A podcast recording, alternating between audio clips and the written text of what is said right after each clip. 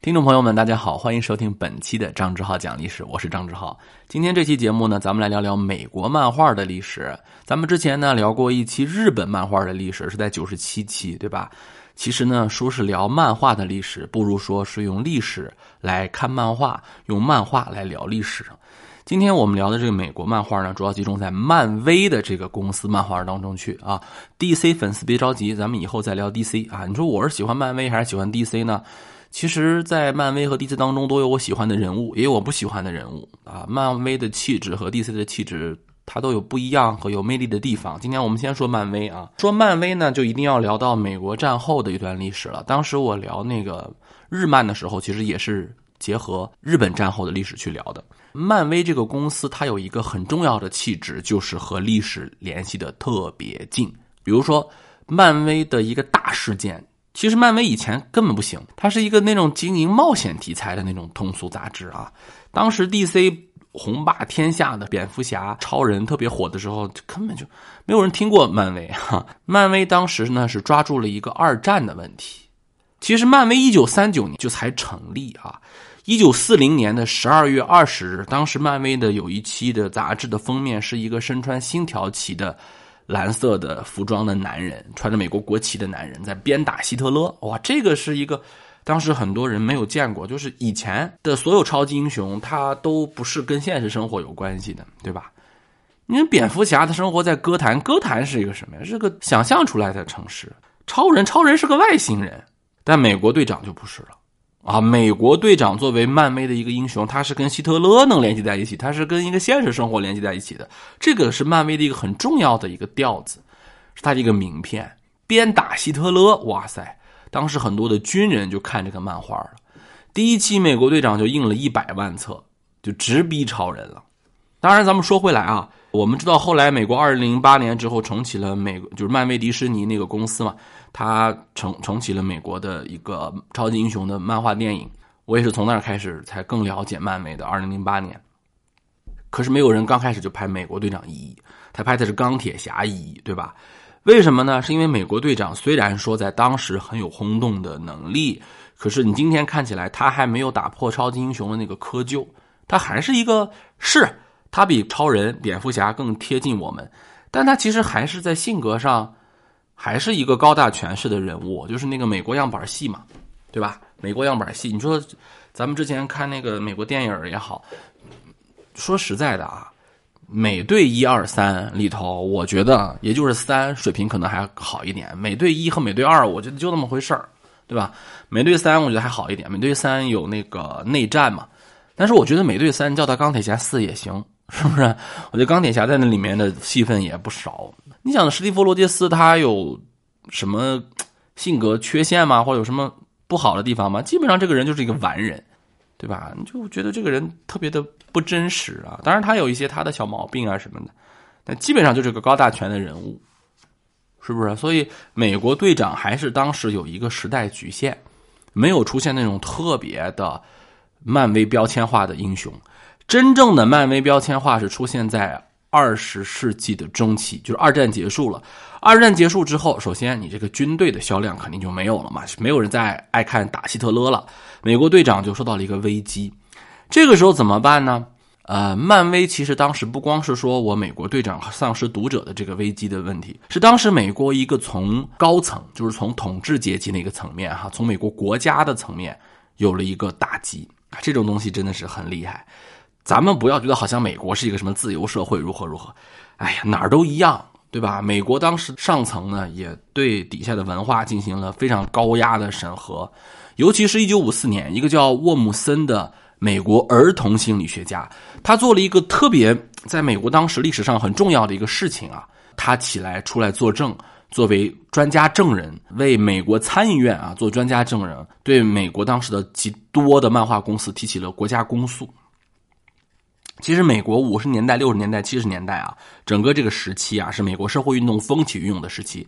今年奥斯卡，你看有这么几部影片，像什么《黑弥赛亚》呀，《芝加哥七君子审判》啊，这都是美国当时非常大的社会运动。所以说，今年奥斯卡的电影都还不错，大家可以去看一下啊。去搜一搜，包括 Me Too 运动里面那个前程似锦的女孩，黑人平权运动，反抗越南战争的问题啊，等等等等。所以当时呢，美国社会运动是风起云涌，社会的问题其实也是层出不穷。在五十年代中期到六十年代的时候，漫画就成了一个当时大家都要攻击的一个东西，说他们教坏社会青年。漫画会导致人的文盲率、欺骗率、犯罪率，甚至是性变态，就是他们漫画导致了这个问题。当时漫画就成了一个罪魁祸首，是觉得好像美国青少年要毁在这个漫画里。这个特别像就是有了游戏的时候，我们对游戏的一个判断。现在有人说，哎，小孩子为什么不好好学习啊？为什么成绩下降啊？因为游戏，游戏毁人。没有游戏的时候呢，就说是漫画，漫画毁人；没有漫画的时候呢，说电视，完电视完了电影，要不就是小说，反正总有一个说的嘛，对吧？现在的孩子说：“哎，你们打游戏不好好学习。”我那代人的时候说：“啊，你们玩那个，你们看电视看太多了，不好好学习。”啊，再往前就你们看漫画，对吧？你家看小说，反正总有一个说的，总有一个说的。但是我跟大家讲，学习不好或者不爱学习和爱打游戏，它这个东西它不是一个，首先它不是一个正相关，第二它可能那个逻辑你也错了。你比如我给你举个例子啊，你比如说我不爱学习，它可以表现出很多种很多种样态，对吧？如果我不爱学习，或者说我对这个学习没有兴趣，它可以表现为我爱打篮球，我可以表现为我爱玩游戏，可以表现为我爱爱躺着，或者说我爱干别的。它不是因为啊，我因为爱打篮球，所以我不爱学习；我不是因为我爱打游戏，所以我不爱学习啊；我不是因为我爱躺着，我不爱学习。他他他这个反了，你明白吗？有多少人知道有很多优秀的同学游戏打的也很好啊？有很多考上清华北大的，他游戏打的也很好。我们家就有啊，我我的表弟他是当时想考什么就考什么，浙江大学、清华大学、复旦大学随便挑。而且都要就是抢着要要他的那种啊！现在也是特别厉害的一个人。当年他也不能说痴迷游戏吧，也基本上就是属于一有时间就打游戏，一有时间打游戏。打上游戏的时候，谁也不认识谁的那种。你要把这游戏关，他跟你拼命的那一种。那有人就说了，你这话说的就不负责任，对吧？那这个世界上是学的不好的人玩游戏的人多呢，还是学的好的人玩游戏的人多呢？你这就叫抬杠了，是吧？那本身就是学的好的人他就少嘛。是吧？你上清华北大的人多呢，还是考不上大学的人多呢？你要这么抬杠的话，那肯定是考上清华北大的人是少的，考不上大学的人是多的。在考不上大学的人里头，里头打游戏的人也是多的。你要拼这个量，那咱就没法说了。你要你要通过这个量来说，那我见过一堆打游戏耽误学习的，你就说那一两个打游戏玩学的好的，你这就是对学生不负责任。你看，你要这种算账，那咱就甭聊了，是吧？这杠怎么都能抬得起来，我也不愿意跟你抬。就是人要爱学习啊，干啥都能学，真的。比如说我这个人爱学历史，或者说我找到了一些学历史的一些方法。我玩游戏、看漫画、看电影、看电视，我旅游，我干什么我都能学历史。你要是不喜欢它，或者说你没有找到一个学习历史的方式，你就是天天看书，你也学不好。这个能理解吧？你就是天天做历史题，天天看历史书，你也学不好历史。哎，人家那种。知道怎么学，或者说我我喜欢学的人呢？啊，有一个好的学习方法的人呢？你就你看，人家看一电视剧能把历史学好，生活无处不历史。我喝一饮料能把历史学好。所以当时很多人说看漫画人就得死，看漫画就你知道多少现在的那些大学的极客？如果就从比例上来讲的话，你不要说绝对值，绝对值那肯定是上不了大学的人是极多的，上大学的人是。里面一个小数量，上名牌大学的就更是小数量。但如果你说比例的话啊，你说所有考不上大学的人里头，有百分之多少的人爱看漫画？和当时那些在哈佛大学的人里头，有多少的人喜欢看漫画？你敢不敢算算这个比例？你知道吗？很多考不上大学的人，他根本也不爱打游戏，他空心病，你知道吗？他连游戏都不爱。我见过太多了。很多人他就是没爱好，我告诉你，这个人就没爱好，啥都没有，就喜欢躺着，或者说出去混去。有的时候我说你，你就是你不爱学习，不爱看书，你你能不能找一个自己爱好？没有，追剧都不追，有没有喜欢的歌啊？没有，就是人家抖音里面放什么就放什么。这个东西它就是这样。所以说呢，当时他们说啊，说你看啊，这个漫画里面有各种的凶残，有各种的什么不好。一个一九五四年。这就这一年，整个美国的漫画在这一年当中下降了百分之七十五。底特律甚至出出台了法律，说啊，漫画属于违禁品，跟毒品是一样的。美国出版公司也规定了一系列内容，比如说这个漫画不能是邪恶的，很重要，不能是邪恶很厉害啊，反派不能厉害，灭霸那样的人就不能出现。你像这个什么婚姻生活必须美满，不能出现有第三者啊，不能出现什么不正当的婚姻关系，而且不能出现任何的，比如说吸血鬼啊，这不行，太血腥了。狼人啊，这人和动物的那个不可以。呃，我跟你讲一真事儿啊，当年呢有一个编剧，他还不是特厉害的编剧，没什么名。有一天呢，他就跟一个人聊天哎，他说：“哎，我跟你说啊，我是一漫画编剧，我专门给漫画做编辑的。”对方直接就啐他一口，他也不敢说话。为什么？对方是开步枪店的。你看卖步枪的人，你想想，我倒认为啊，卖步枪的人你更应该检讨你自己，对吧？当然，人也没什么检讨的，开玩笑啊。卖步枪人都看不上你这个漫画编辑，狠狠啐你一口，说你这样的人还算个人吗？就跟我们今天我见过，有人说你干嘛设计游戏的，啪就啐你一眼，你这是人吗？我们家孩子就是因为你，就是因为你们设计的游戏毁了前程。孩子毁前程的原因，你如果找不到那个核心问题，什么都能毁。比如说，我孩子为什么不喜欢学习？我孩子学习的问题是来自于心理的，来自于社会的。他不是说找到一个结果去倒推，是吧？比如说，我孩子不喜欢学习，就是因为他喜欢躺着，那你以后就不许躺着了。这这不对，这个人直接就啐他一口，说你啊，你赶紧给我滚蛋！你再不滚蛋，我一枪崩了你！我你就应该去蹲监狱。这个人就是斯坦李，这个有一个画师把他们漫画捐给他女儿的学校，他女儿学校就把那个那个漫画就退回来了，说你别捐我们学校漫画，你这属于就跟那个坏书一样，你赶紧烧了就完了。就一九五四年彻底就完蛋了，啊，就一九五四年整个漫画没法没法弄了，DC 也没法弄了。但是 DC 呢有个好处呢，就是说，哎，我虽然可以不画漫画，但是我有 IP 呀。他就开始推出那个关于超人的电影电视剧。我呢，当时小时候就看过那超人电视剧，译制片频道啊，什么正大剧场啊，真的演过超人。我从小就知道超人、企鹅人啊、猫女、蝙蝠侠，我都知道，没听说过什么钢铁侠、蜘蛛侠，不知道是吧？那这都是后来的了。所以他们可以卖这个英雄改编权。然后六十年代还有了正义联盟，正义联盟今天的名气肯定不如复仇联盟大。但当时其实正义联盟是非常厉害的，哎，这个时候斯坦李当时就说：“哎，这怎么办呢？咱得活呀，咱不能让这个漫画弄死啊！”他就挑战了又一个极限，就说：“那这么着吧，既然是这样的话，咱就画点那个个性鲜明的英雄。”就出现了一个很重要的一个联合体，叫神奇四侠。这里头不但没有去符合当时漫画的一个要求，而且还是大大挑战底线。就塑造了一堆那种有问题的人，比如说婚姻关系特别混乱、经常出去浪的那种花花公子。我们神奇四侠里面就有这样的人，还有那种喜怒无常、有暴力倾向的那种大块头。呃，漫威当中经常有这样的人设。哎，这一下大家觉得，哎，这个有意思。他特别跟我们现在的人的这个形象相关。大家也能感觉到那个时候对人的压抑太大了，是吧？压抑太久之后就要宣泄，就需要刺激。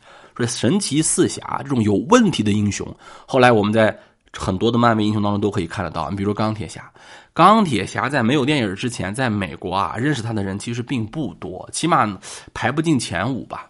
啊，起码还没有蜘蛛侠名气大，对吧？但是你看，我们看很多漫威电影啊，除了美国队长以外啊，很多电影都能看到那种有问题的英雄，就这个人呐，他不是完美的，他有各种各样的问题。你看钢铁侠的特点就是臭屁嘛。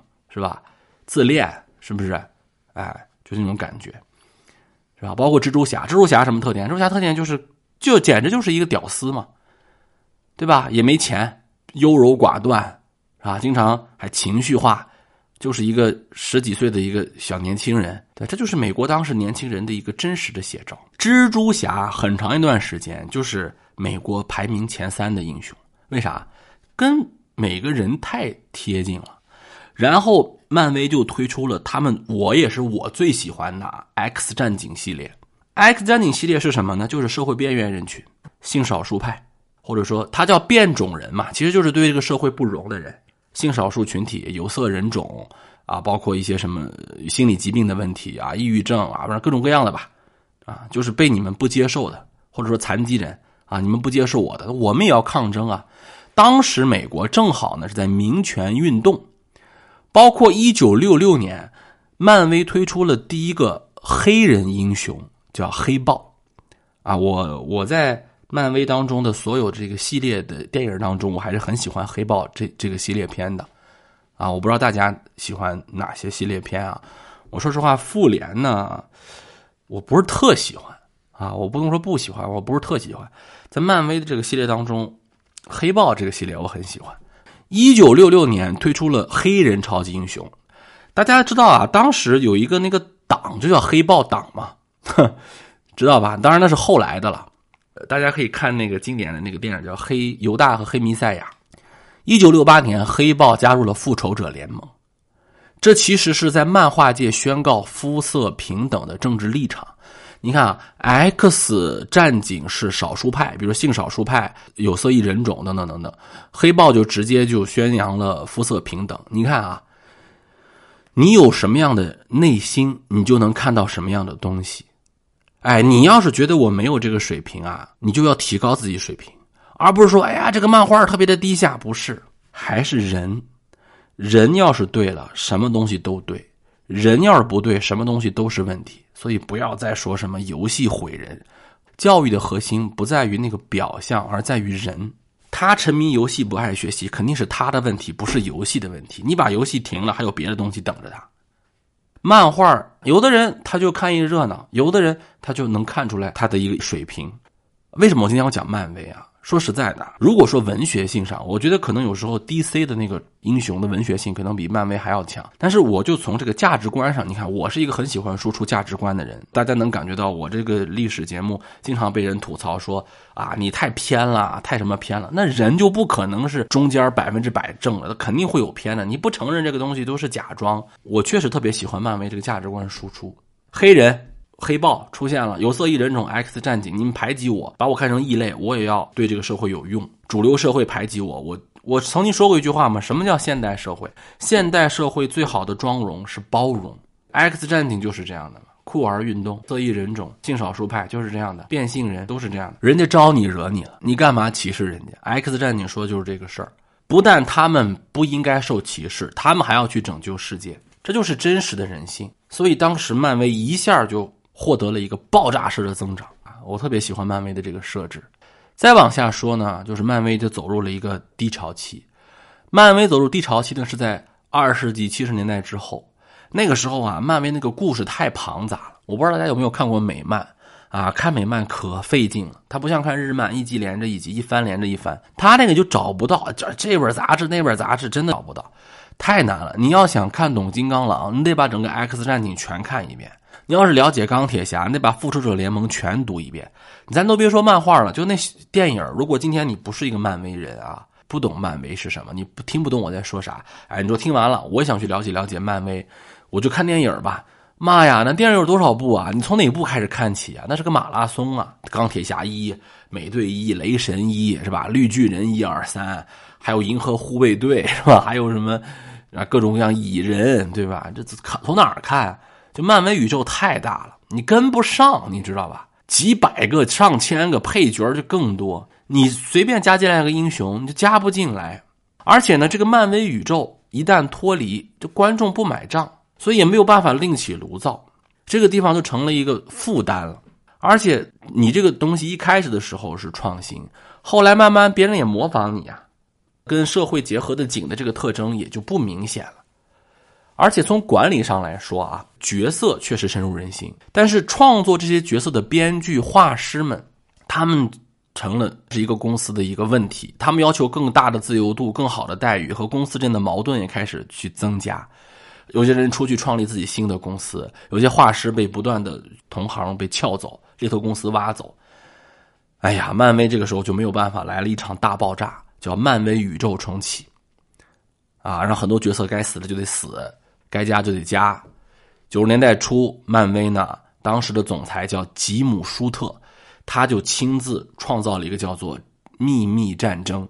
这个秘密战争也算漫威历史上的一次大事件，就是让几千位英雄和反派全部出来露个脸儿啊，然后在一个战斗世界上互相的捉对厮杀，就是直接你们先打一场，该死的都得死，呃，完留下来。当然，这个有些人觉得这个秘密战争违背了漫威的一个初衷，但没有办法，是吧？你必须得得得解释，就得解决这个问题。但是其实我觉得从这开始啊，漫威也开始走下坡路了。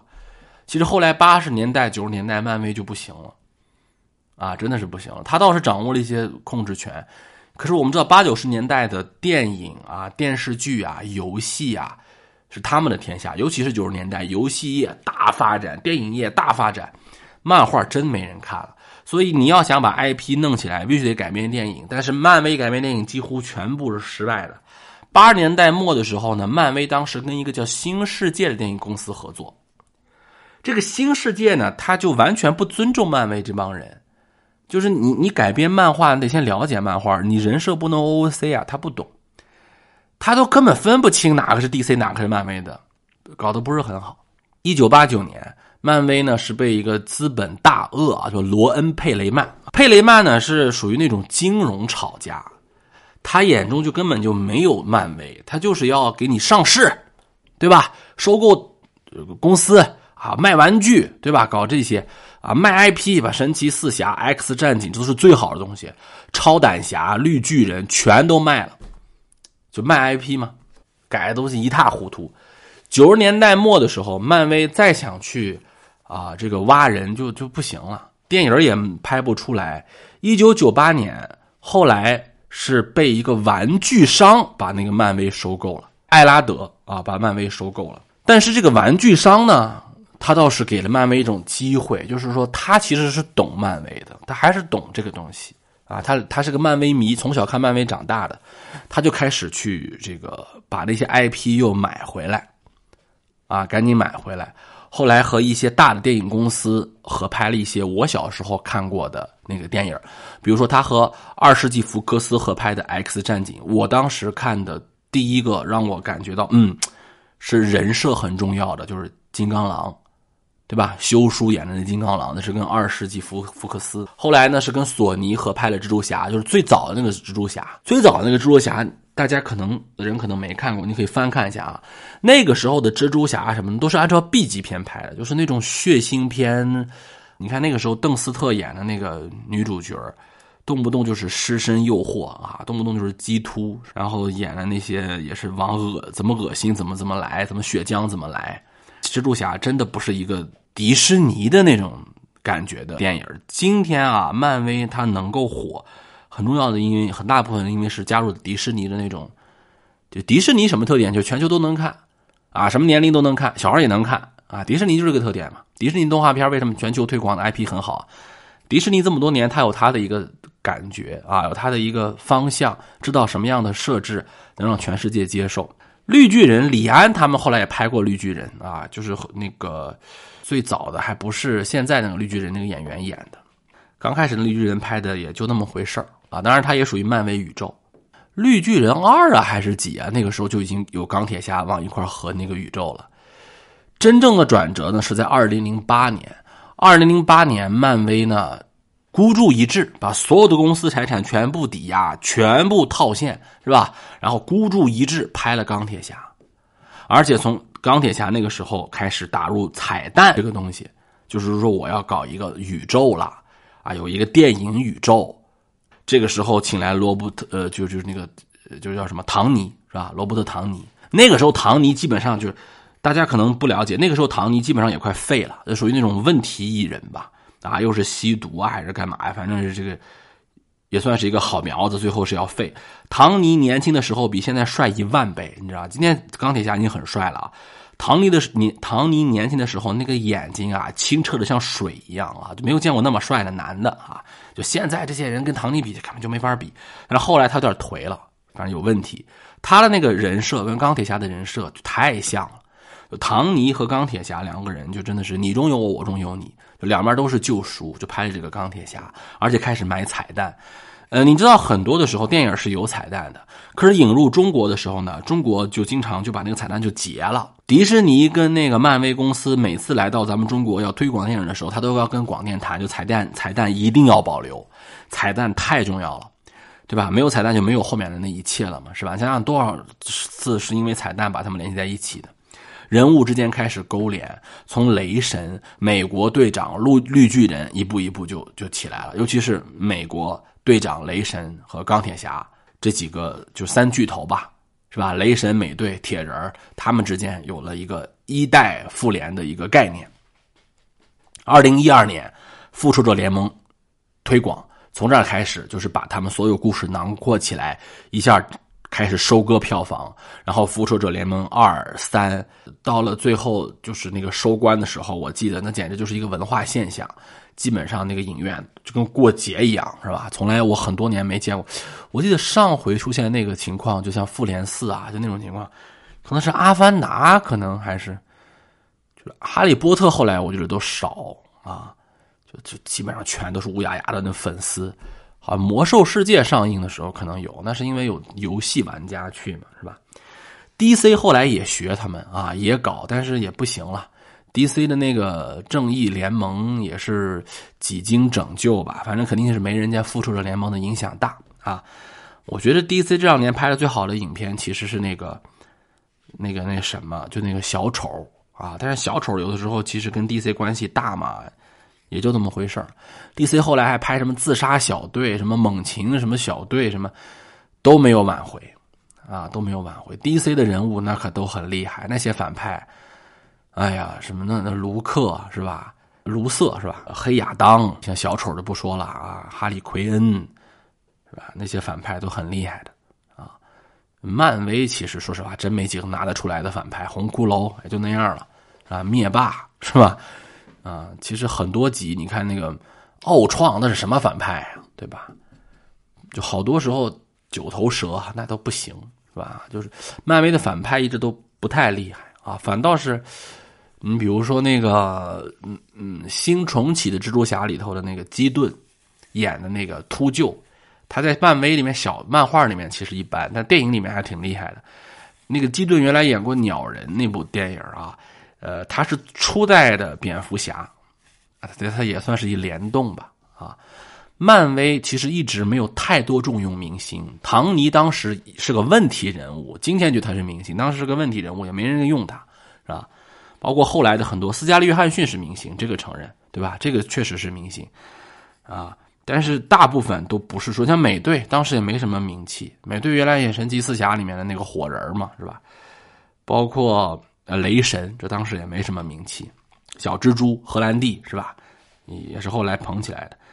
呃，奇异博士算是明星啊，奇异博士。